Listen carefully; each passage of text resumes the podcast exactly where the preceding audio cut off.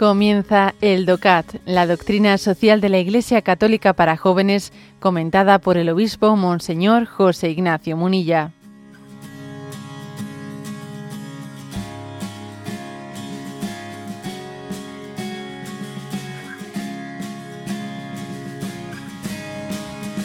Punto el 167.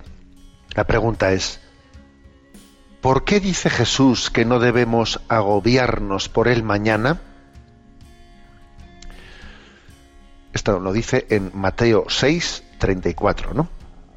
Responde, esta afirmación de Jesús no pretende desacreditar cuidadas medidas de previsión, pues es sabido que Jesús, en otro pasaje, alaba el manejo inteligente de los bienes y el trabajo responsable incluso cuando éste no parece tener valor. Fue el mismo Jesús, además, el que vivió como artesano y trabajó para otros. Lo que no es conciliable con la confianza fundamental que debe tener un cristiano es el agobio angustiado por el futuro. Bueno, mm, bueno, en primer lugar, decir que esta pregunta es una pregunta que está dentro ¿eh? del capítulo, lo, contextualizo, sobre el bienestar y la justicia para, para todos, en el que se aborda el tema de la economía desde la perspectiva de la doctrina social de la Iglesia. Entonces alguno podría decir, bueno, hijo, entonces ¿a, qué, a cuento de qué viene que en este contexto de la doctrina social sobre la economía se haga la pregunta de qué quiere decir Jesús de que no nos agobiemos por el mañana? A ver, pues obviamente sí que es importante. ¿eh? Que es que hay que decir que el cuidado de los de los medios humanos, ¿no?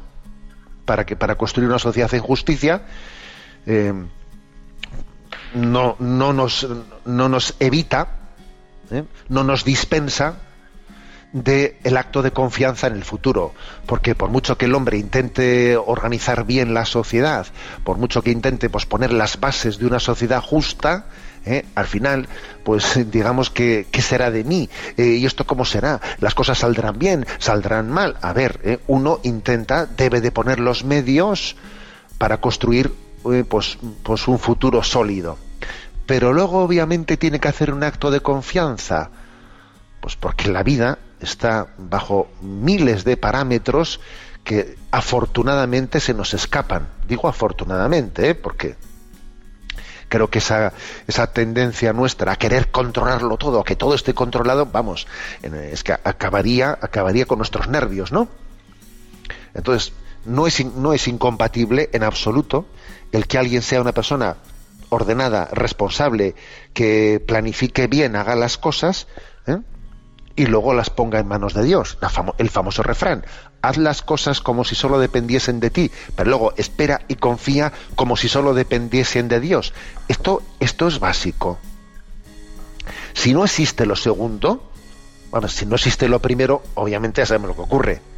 Si no existe lo primero, pues en el fondo, eh, pues estamos dejando que el egoísmo eh, y que, digamos, sea el que triunfe, el egoísmo y y el bueno sí que al final es el egoísmo el que al final pues convierte a este mundo en una selva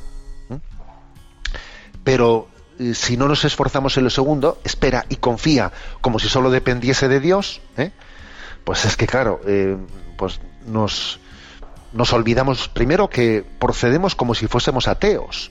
O sea no nos olvidamos o sea nos estamos olvidando de un factor clave que es Dios Dios a ver, que esta vida está en sus manos.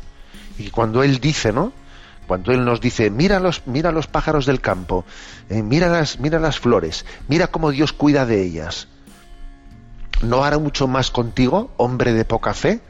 O sea, es decir, que nosotros, detrás de las causas segundas, esas causas segundas en las que nosotros eh, pues ponemos en marcha no pues pues toda la planificación que entendemos que debe de ponerse para construir una sociedad justa, detrás de esas causas segundas hay una causa última que es la providencia de Dios, el cuidado providente de Dios.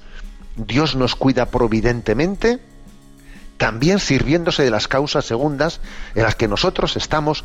Yo suelo decir que lo más parecido a esto es eh, pues verle eh, a la mano de una madre o de un padre que coge la mano pequeñita del niño que ha cogido el lapicero y que está aprendiendo a escribir. Entonces el niño está aprendiendo a escribir, pero al mismo tiempo los dedos del padre o de la madre o del profesor eh, cogen los deditos del niño que tiene la pluma y entonces se mueven entre los dos. Pues mira, es una imagen, ¿no? Es una imagen, pero eh, digamos, esa gracia y esa colaboración humana interactúan integradamente de una manera que es misteriosa para nosotros. ¿eh?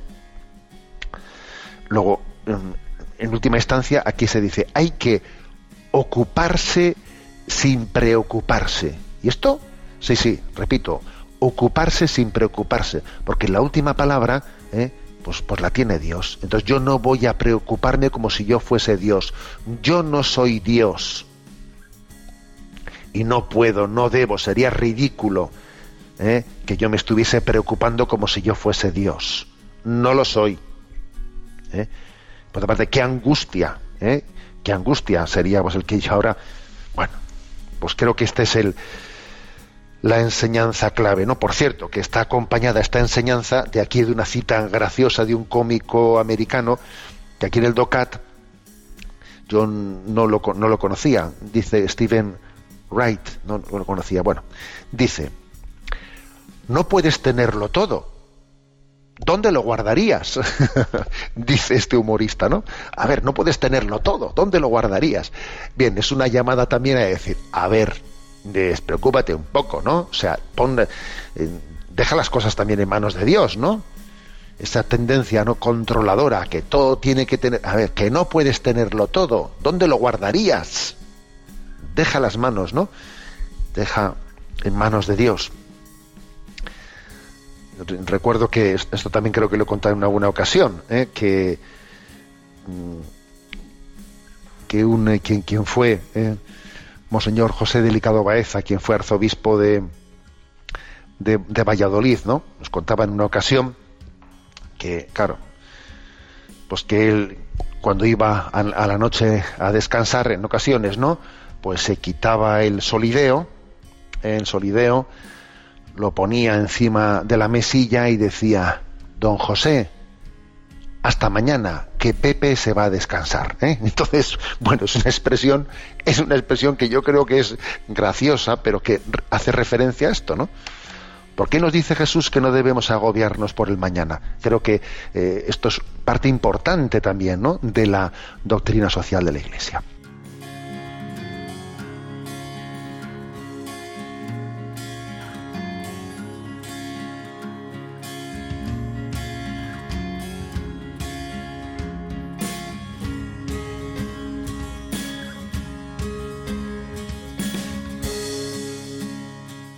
Has escuchado el DOCAT, la doctrina social de la Iglesia Católica para jóvenes, comentada por el obispo Monseñor José Ignacio Munilla. Encuentra todos los audios en radiomaria.es.